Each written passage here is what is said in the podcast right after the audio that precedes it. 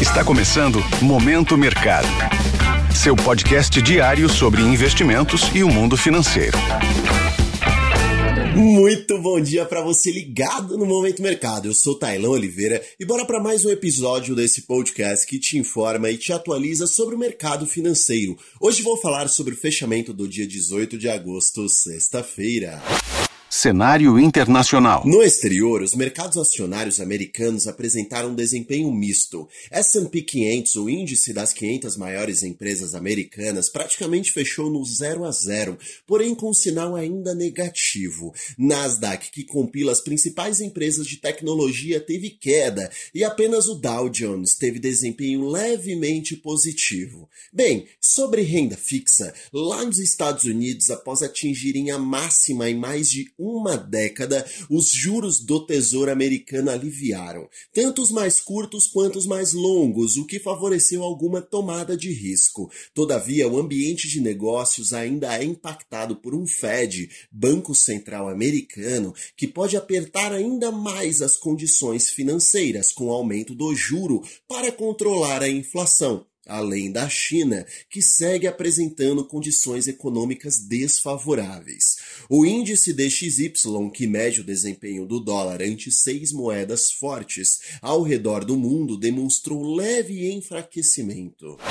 Cenário nacional. A respeito do ambiente local, no câmbio, o dólar apresentou desvalorização comparado à nossa moeda. No início do dia, a divisa americana chegou a subir, alcançou até R$ 5,00 na máxima do dia, só que foi arrefecendo de acordo com a valorização das commodities, a exemplo do petróleo no ambiente internacional. No fechamento, o dólar estava cotado a R$ 4,96.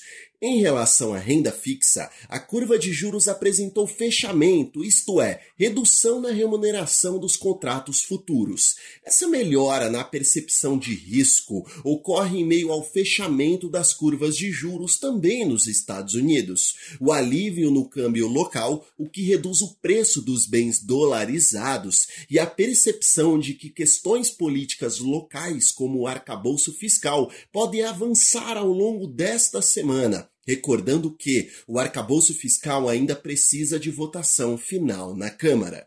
Sobre a Bolsa de Valores, o índice Bovespa fechou, enfim, com um desempenho positivo. Após cair por 13 pregões consecutivos, a maior sequência negativa na história do índice, o Ibov subiu 0,37% a 115.408 pontos. No mês, porém, a queda é relevante de 5,36%. Destaque positivo da sessão as ações de bancos, assim como Petrobras. Em contrapartida, no lado negativo, Vale, outra empresa de peso pesado no índice, apresentou queda pontos de atenção. Olha só, em relação ao exterior, a agenda está mais morna. Em cenário local, teremos o Boletim Focus, que contém as principais projeções do mercado financeiro. Sobre o fechamento das bolsas asiáticas, houve majoritariamente um tom negativo.